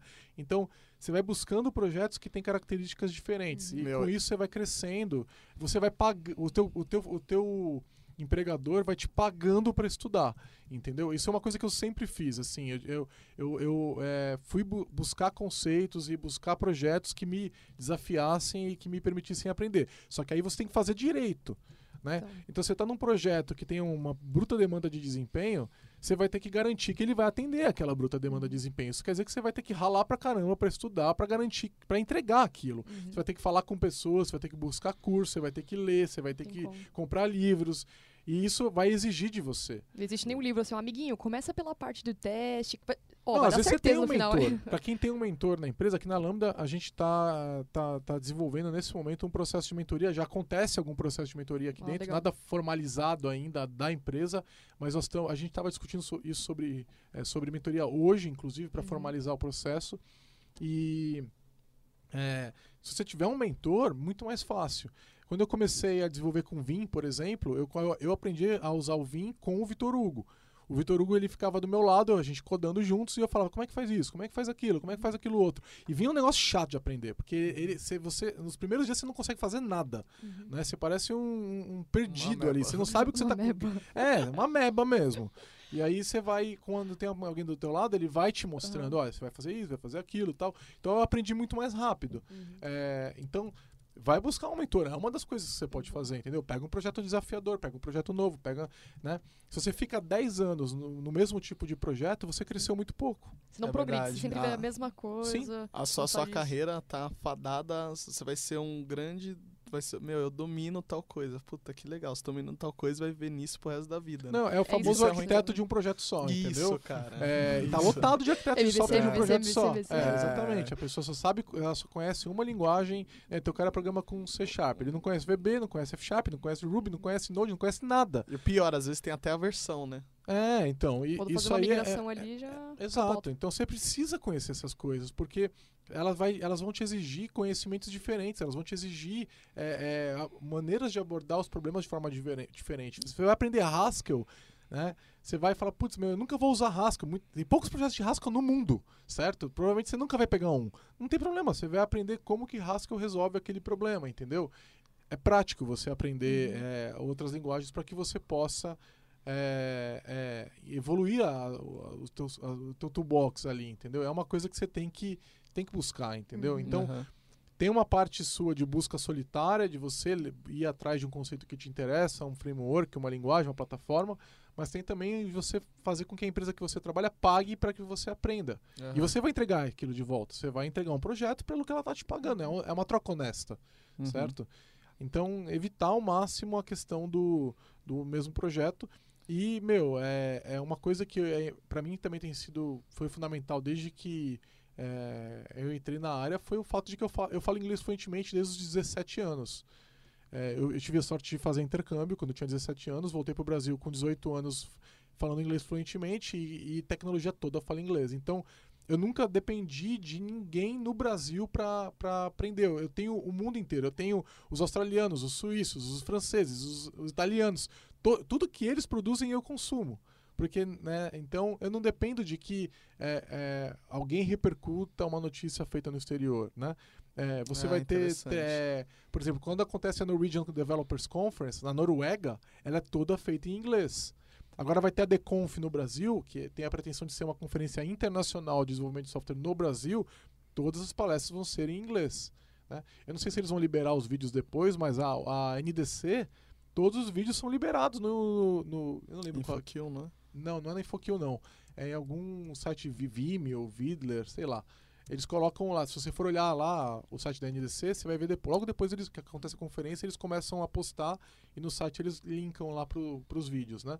Só que você tem que falar inglês, Aham. entendeu? Ah, isso, isso, isso eu acho que é um dos motivos de você estar sempre na frente dos lançamentos, né? É difícil algum tema que antigamente até, sinceramente, tinha mais, né? Tipo, muitas coisas futuristas lançavam, tipo, eu já via, puto, o Giovanni já tá falando já disso aí há um tempo. Você teve outros podcasts, teve esse- tem esse da Lambda, mas eu lembro que você tinha outros podcasts até que eram fora do site da, da, da Lambda, né? De, de tecnologia Sim. falando sobre carreira, é, que dica você dá para quem quer formar uma carreira técnica de é, na área de desenvolvimento? Assim, qual dica você dá para sim tecnologias não não assim ah essa é a tecnologia mas qual tecnologia você acha que é importante que o cara esteja começando a olhar é, você deu uma dica muito importante, muito relevante, que é o fato de o cara sempre buscar projetos desafiadores, não se acomodar, mas um cara para construir uma carreira sólida na, na área de desenvolvimento, qual, qual dica você daria? Então, a área de desenvolvimento é grande demais, tá? É, eu posso citar algumas coisas que eu tenho certeza que vão ter demanda no, que eu percebo nos próximos anos, algumas nas próximas décadas. Por exemplo, a, a questão toda de data science vai demandar profundamente nos próximos 20 anos. Assim, é uma coisa que vai crescer muito. O problema é que não são todos programadores, né? Tem muita questão de ser matemático, analista, tal, né? É. engenheiro. Olhando para o futuro mais próximo, né? É, eu vejo algumas coisas despontando. Por exemplo, Docker é uma coisa que você não, não consegue fugir, né? Docker é, é, eu até brinquei, né, recentemente, né, que tudo que pode ser dockerizado, toda aplicação que pode rodar dentro do container Docker vai rodar dentro de um container Docker. Aqui na Lambda, por exemplo, nós estamos basicamente trabalhando para substituir todos os, uh, os, servidores por containers, todos. Né? Uhum. Vai ter um, um servidor. A gente tem muita coisa na nuvem, né? E que já algumas já rodam em container, né? E as que estão, a gente tem um grande servidor aqui dentro e basicamente nós vamos baixar todas as máquinas, rodar tudo container, né? E, e as aplicações que, estão que a gente roda internamente também rodar em container. Nos clientes também com container, entendeu? A gente tem projeto entregue com container acho que no começo do ano passado começamos a entregar projeto com container. Né? Então, assim, é, é, Docker é um negócio que vai vir muito, muito forte e tem muito recurso para aprender. Né? Tem muita, inclusive, palestra em português que você acha tal. No lado do .NET, é, eu diria o seguinte, é, a, a, questão do .NET Core e as .NET Core, elas são irreversíveis. Né? O, o pessoal até brincou lá no, no build, né? O, acho que foi o Miguel de Casa chamou o ASP.NET é, antigo, né, ASP.NET 4, ele chamou ele de ASP.NET Vintage. Né? é, e o pessoal do, do time do ASP.NET não gostou muito, né? Porque coloca uma conotação que eles não acham legal. Que comecem os jogos. É, exatamente. Mas o, o, eu acho, eu vejo o seguinte, ASP.NET MVC, ASP.NET Web API, Webform, Webform já há mais tempo, uhum. já até, né? É legado, é código legado. Então, tipo, não simplesmente não comece mais um projeto com ASP.NET 4. Legal. Não, entendeu? É, o, o, todo, tudo que vier de novo, tudo que vier de inovação vai acontecer no ASP.NET Core. Tudo. Eu não tenho a menor dúvida. É, não falo pela Microsoft, é, eles são muito abertos com o mercado hoje por causa de toda a questão open source. Open source né? Mas a minha visão sobre isso é: o ASP.NET 4 está pronto e ele vai ficar lá. Tipo, de vez em quando acontece um update no Webforms, de vez em quando vai acontecer alguma coisa no Webforms, no ASP.NET MVC, MVC. Mas eu não acho que a gente vai ter um ASP.NET 5. Né? Eu não acho que. Eu acho que o ASP.NET 4 é a última versão do ASP.NET e agora é só o ASP.NET Core. É isso, né? É o que é. tem lá. Usa. É. Então, é, se você quiser manter tua carreira na, no mundo do ASP.NET, o caminho é o ASP.NET Core. E, e, olha só, eu falei a mesma coisa em 2009, 2010, a respeito do ASP.NET MVC. Falei, o Webforms já deu, agora é MVC. E o pessoal falava, meu, Eu lembro que você foi extremamente criticado sobre eu, isso. Eu Cavalcante, a gente falava isso e o pessoal falava, vocês são loucos, imagina, é, Webforms é produtivo, não sei o que lá. E falou, esquece o Webforms, acabou o Webforms. Isso aqui é, é legado, vai morrer, vai ficar no, no passado. E agora eu tô falando de novo, vai acontecer a mesma coisa com a Spinet 4, vai morrer, vai ficar no passado. Vocês foram muito criticados na época Fomos, por isso. E a gente tava certo. É. Estamos pro core, né? É. É. Mas de vez em quando a gente erra, né? Eu falava, eu, eu acreditei muito no Silverlight muito também, não. mas, né, olha só o que aconteceu, né? É, é verdade. É, Silverlight. É. Eu lembro que eu instalava pra assistir Netflix, eu né? trabalhava ele, ele pedia, né? É, Silverlight era legal, mas ele só tava indo na, na, na, contramão do mundo inteiro. Mas o XML ainda tá vivo, né? XAML aí tá, sim, tá sim. tomando a frente do, do chamarim. TypeScript. Nossa. TypeScript. O que, que, que você acha que. Então, putz, cara, eu tenho, assim, ó. Aí é, é, eu acho que é um pouco de uma aposta, mas eu acho que é uma aposta bastante segura. É, eu vejo o seguinte, né? A gente tem um dos maiores designers de linguagem do mundo cuidando do TypeScript, que é o Anders é. Hausberg, que é o criador do C Sharp e do Delphi. Do Delphi, né? isso. Então, é, e a gente tem o apoio do Google com o Angular. E, e, e, de muitas outras empresas agora, o Slack começou a usar TypeScript uhum. e tudo uhum. mais, né? É, eu acho que é, uma, é, uma, é um caminho sem volta para muita gente, entendeu? Eu acho que é, vai cada vez mais se tornar uma maneira interessante para as empresas desenvolverem software. Eu já fiz bastante projeto com JavaScript, tanto de Node quanto de é, front-end. É, dependendo do tamanho do projeto, eu simplesmente não me sinto seguro o suficiente para trabalhar sem TypeScript. Você usava CoffeeScript antes Usava, também, né? aliás, eu gosto muito de CoffeeScript, né? Até surgir o TypeScript, meu, é uma linguagem linda, Uhum. assim, né? É- é, visualmente, até por causa da herança do Python e Uhum. tal, né? É, ela é uma linguagem feita para que você olhe para ela e fale, meu, que, que código lindo, entendeu? É. Ela, ela te dá isso. É, mas a visão do TypeScript de ser um super conjunto do, do, do JavaScript, e de ter tudo que o JavaScript tem e, e, e adicionar algumas coisas interessantes é incrível, entendeu? E, permite que você de fato tenha grandes bases de código com, é, com JavaScript, né? Que, é através do desenvolvimento com o TypeScript, né? Então, e, e suporte a, a tooling, então, por exemplo, refatoração, né? E análise estática do código. Olha, você tá. é, meu, eles têm um negócio que é você. Os decorators lá. Não, não, eu ia falar dos, do, de você dizer quando uma variável pode ou não ser nula. Então, Ah, strict tá null ligado. checks, Com né? Strict no checks. É, aquilo, legal. é, aquilo é muito legal, É. cara. E aquilo lá, Fantástico. basicamente, vai eliminar uma série de bugs no É. teu código, entendeu? Só de você habilitar aquele cara, entendeu? E agora está vindo pro C Sharp, vocês viram isso? Vi no, é o C aham. Sharp, C Sharp 7, né? 8. É o C Sharp 8 já. C Sharp 8. Eles estão. O 7 é o que tem agora no Visual Studio Hum, 2017. Vai sair o C Sharp 7.1 agora no update 3, que, de- que eles estão prometendo para esse trimestre. Aham. né? O, o terceiro, então entre julho e, e. Julho acabou já, né? Então até setembro deve sair o update 3, já com o C Sharp 7.1. O C Sharp 8 eles não dão data, né? Mas eles já estão prometendo o C Sharp 7.2 e o C Sharp 7.3. Tem até uma Caramba. palestra minha na, na- online lá no SlideShare e no blog da Lambda, mas se você for lá no, no GitHub do, do .NET, você vai ver lá o, o futuro. O repositório chama C Sharp Lang. E lá tem todo o planejamento da linguagem, inclusive do 7.1, 7.2, 7.3 e 8.0. Tem todo o Nossa, roadmap, bacana. né? Tem todo o roadmap, é tudo aberto. Eles publicam todas as notas das reuniões de design deles lá. Eles falaram que eles iam começar a filmar, mas eu acho que eles ainda não começaram. E lá vai ter no C Sharp 8, tem previsto, né? Que vai ter o strict null checks para.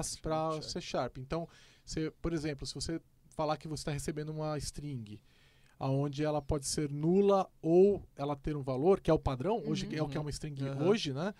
Você não pode usar ela antes de verificar se ela é nula. É. Caramba. Entendeu? Aí eles vão ter uma forma de você dizer: esse método só aceita strings não nulas. E aí, quando você for chamar esse método, você, você não pode chamar esse método com uma string possivelmente nula. Você vai ter que fazer se- verificar se essa string não é nula e ou jogar uma exception ou retornar no método e tal, para que você possa chamar aquele outro método que não aceita strings nulas. Agora, você imagina isso tudo propagando por todo o seu código, basicamente acabou o problema do nulo. Em todos Entendeu? os tipos. né? Nossa, sempre. É, né? o Anders fala que esse é um dos maiores erros que ele cometeu na linguagem, que é uma das coisas que ele gostaria de não ter feito. Ele falou: o problema do nulo é um dos maiores problemas que a gente tem no, no C Sharp, mas na época que a gente fez o C Sharp, todo mundo tinha nulo, então a gente achou que era uma boa ideia e a gente colocou lá, mas eu preferia que a gente tivesse visto de outra forma e não tivesse colocado. Né? Então eles estão vendo uma maneira de corrigir isso e vai ser incrível se Nossa, eles fizerem. cara, TypeScript é um tesão mesmo. É, isso aí, Ver, se você cara, recomendo, quem não fez ainda, É. habilitar o strict no check lá no É. test config e vai ver um monte de começar. Assim, você não vê na hora. É, Eu achei que quando eu fosse ligar, ele fosse aparecer um milhões de erros no meu código. Eu peguei uns três ou quatro lá, arrumei lá na hora, falei, ah, que legal, até peguei um que era um um bug mesmo, que eu não tinha visto. Os outros eram encheção de saco, né? E aí, de repente, cara, conforme você está desenvolvendo, ele vai avisando, ó, isso aqui, Isso ó, aqui você não pode. sabe. Isso aqui, isso aqui pode Isso aqui dar uma. merda, dar Pode dar um merda. undefined aqui. Aí você fala, putz, eu não tinha visto. É bom que ajuda no desenvolvimento, né? É muito o bom. programa. Puta, cara. É, bom, a gente tá com, com, com o tempo um pouco já excedeu, né? O nosso tempo. Eu tenho, eu tenho várias perguntas pra fazer pra você. Eu ainda, imagino, mas- vocês podem voltar dois, né? depois, É, eu não tem acho, problema. acho que a gente pode voltar, porque. Mas enfim. Bom, cara, é isso. É, a gente acabou falando um pouco sobre técnico, né? A gente falou bastante sobre, sobre humano. A gente volta depois pra, pra cair mais no nível técnico. Eu tenho uma última pergunta. Você, você provavelmente não vai gostar da pergunta, mas eu vou fazer. É, se você fosse começar um projeto hoje, é, eu sei que tem o lance do scope e tal, é difícil falar isso, mas se você fosse trabalhar num projeto hoje, se eu pudesse escolher com o que você trabalharia, trabalharia se você pudesse escolher, é, Pode falar. se fosse começar um projeto hoje, você pudesse escolher com que você fosse trabalhar, é, que tecnologias e que metodologias você usaria, assim, Então, é difícil Livre de é compromisso. É difícil falar sem ter uma. Um escopo. Sem ter um Escopo. scope, sem saber o que, que eu tenho que entregar, né? Uhum. É, recentemente eu fiz uma, uma avaliação para um cliente e a, e a gente fez uma prova de conceito e eu fui investigar um pouco mais o que resultou numa palestra que eu fiz lá no TDC agora recentemente. Que foi com o Angular usando o JavaScript que rodava tanto no front-end no Angular quanto no back-end com Node. E que permitia que eu desenvolvesse uma SPA usando as mesmas regras de negócio no back-end e no front-end. No mesmo, no mesmo arquivo JavaScript rodava nos dois lugares. O que me levou a, a uma reflexão de que talvez a melhor maneira de fazer SPA seja com Node por causa dessa, desse case, desse, desse fato aí. Né? É, então, isso é, um, isso é uma questão interessante. Tá? É, Para uma SPA, hoje talvez eu considerasse fortemente o, o, o Node. É, mas aí depende, por exemplo, se, se a demanda de desempenho for alta demais, talvez eu não fique com o Node, porque hoje o, o .NET está 5, 6, 8 vezes mais rápido que o, No- que o Node. Então, dependeria muito disso, entendeu? É, eu tenho olhado com bastante carinho para o React, mas eu ainda prefiro o Angular nesse momento. Então, não Uhum. sei, é difícil dizer, entendeu? É, então, é, eu estaria rodeando em torno dessas coisas, assim, né? E se for .NET, como eu falei, teria que ser .NET Core, né? Uhum. É, eu tô, tô num projeto agora que é um projeto da .NET Core e é mega legal e é, o caminho é esse mesmo e está sendo bem divertido. Então provavelmente ficaria aí entre .NET ou Node, entre Angular e React, que é o que a gente tá, tem visto muito no mercado. Eu não tenho feito trabalho com mobile, então eu não poderia falar a respeito disso. Eu sei que aqui dentro da Lambda tem metade que prefere Cordova, metade que prefere Xamarin, mas é... E aí talvez você tenha que perguntar isso para eles. né? Aham. Com relação a processo, provavelmente é, é, dependendo, aí dependeria muito do- da, da entrega das pessoas que trabalharam Isso, comigo, do de time, quem é né? o cliente. Mas aí eu ficaria talvez entre Kanban ou Scrum, provavelmente um ou outro, ou alguma Uhum. coisa no meio do caminho ali, ou uma modificação de um ou do outro. E o que, o que não pode faltar? Tipo, TDD não pode faltar, testes unitários não pode faltar. O que não pode faltar num projeto pra você, assim? Sem dúvida, testes, né? Não vou nem te falar TDD e nem teste de unidade, cara, mas sem dúvida, muitos testes, assim. é, não dá pra faltar. é, é, não dá para Eu não consigo fazer código sem testes, isso eu posso te afirmar. É, Uhum. eu não me sinto à vontade, parece que eu tô dirigindo sem cinto. É, sem- é que é estranho, porque eu ando de moto, né, também. E não tem cinto na moto. Buguei agora. É, sem capacete, velho. não, sem- é, então, exatamente, de moto sem capacete. Essa é a impressão. de- na Boa. moto seria a moto sem capacete, no carro seria o carro sem a, o Sim, sim. segurança. Não, não, não consigo trabalhar sem testes. Mas, cara, é, a gente fez um checklist aqui na Lambda de qualidade técnica e processo e tal. Ele tem dezenas de itens. Então, por exemplo, não, não pode faltar build automatizado, entendeu? Não pode faltar é, peer review. Então, quando eu faço meu código, você vai lá e verifica meu código. A gente Ah, usa é muito pull bacana. request aqui na Lambda, né? Aham. E, cara, não importa quem tá fazendo e quem tá revisando. Alguém tem que revisar teu código e ver se tá tudo ok, porque às vezes você deixou escapar alguma coisa, né? Eu, depois de 20 anos programando, ainda erro condição booleana. É uma das coisas que eu mais erro. Sério? Sério, é ridículo. É, aliás, eu aviso isso pros time, pro time assim que eu começo a trabalhar com o time, eu falo, olha, eu vou errar condições booleanas. Eu, eu vou errar um lugar que era pra ser true. Eu não sei o que, que me dá um bug na hora. E eu inverto e aí fica inver... Eu inverto mesmo, eu faço a condição direitinho, só que ao contrário. Só que não, né?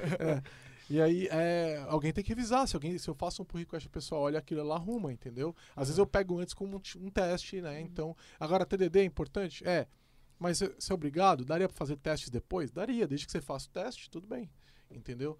É, tem que ter teste de unidade, integração, end-to-end, com Selenium, sem Selenium, tem, tem que ter. Vários desses tem que ter, agora depende de cada projeto. Agora, falar, tem que ter testes, né? Tem que ter teste. Que Uma ter coisa teste. que você não abriria a mão no projeto, você é Não, teste. de jeito nenhum. De jeito Aham. nenhum. Legal. Bom, acho que é isso. É, a gente. Eu tenho muita pergunta pra fazer, eu vou guardar. Eu vou voltar. vol- Voltem aí, vocês são bem-vindos em casa. É, cara, a gente tem uma coisa que a gente faz sempre no, nos projetos que é, Bate bola, jogo. é um bate-bola, jogo rápido, a gente sempre Adoro. faz. É. Que é basicamente, é, não sei se você já viu na Marília Gabriele, que é uma pergunta e a pessoa Uhum. responde. E aí a gente tem, tem o lance nosso que é a hora do bug, né? Então a gente faz isso pra realmente fazer um, lance provocativo e sair um pouco da, da tecnês, como diz, né? Que a gente falou durante todo o podcast. Sim, Vamos lá? manda bala. Ah, Lula ou Bolsonaro? Lula. Que surpresa. Eu me surpreendi também. Meu É. amigo, eu voto no dem- demônio e não voto no voto no Bolsonaro. Isso é fácil. Achei que você ia trazer uma coisa mais complicada. Tá bom. É, Mac ou, ou Windows? Windows. React ou Angular? Hoje Angular. .NET ou Java? .NET. É... Peraí que eu tô pensando que a do Lula tá... um hobby. Escalar. Um sonho. Um sonho, cara. Que a minha vida continue boa. Um herói. Um herói. Acho que eu não tenho herói, cara. Um vilão. Um vilão.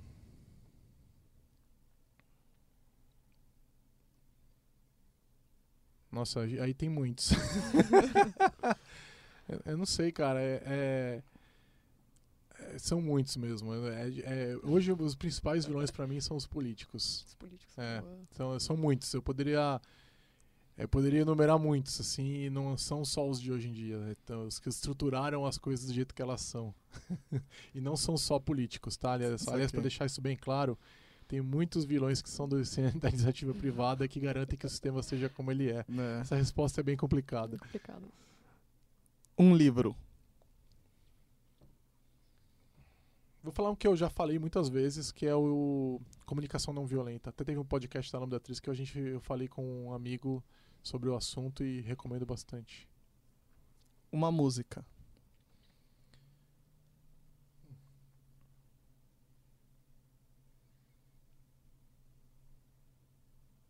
Seek and Destroy Metallica. Giovanni por Giovanni. Cara, eu sou um cara que quer viver. Eu sou bastante hedonista, eu gosto de fazer coisas legais. Eu não lavo louça, por exemplo. Eu tenho uma máquina que lava pra mim. E ela lava, inclusive, minhas panelas. É, eu sou. é, Eu faço. Eu tento fazer de tudo pra que eu faça coisas que eu goste, pra que eu faça elas direito. Pega no bumbum ou pega no compasso? Nossa, não tenho a menor ideia. Tanto faz pra mim. Muito bem, galera. Esse foi mais uma entrevista, uma das entrevistas mais incríveis que a gente fez aqui com, com Giovanni Bassi. Muito obrigado, Giovanni, pelo, pelo convite de chamar a gente para fazer aqui. Muito obrigado pela atenção. E, e é isso. Obrigada, galera. É isso aí, pessoal. Continue acompanhando os podcasts e obrigada, Giovanni, por ter aceitado o convite. Aberto a casa pra gente falar sobre tudo e é isso aí. Imagina, obrigado pelo vocês pelo convite. e Tamo junto, vocês são bem-vindos aí. Eu vou voltar a gravar aqui quando vocês quiserem. É, o podcast, aqui esse espaço que a gente tem, ele é um espaço aberto.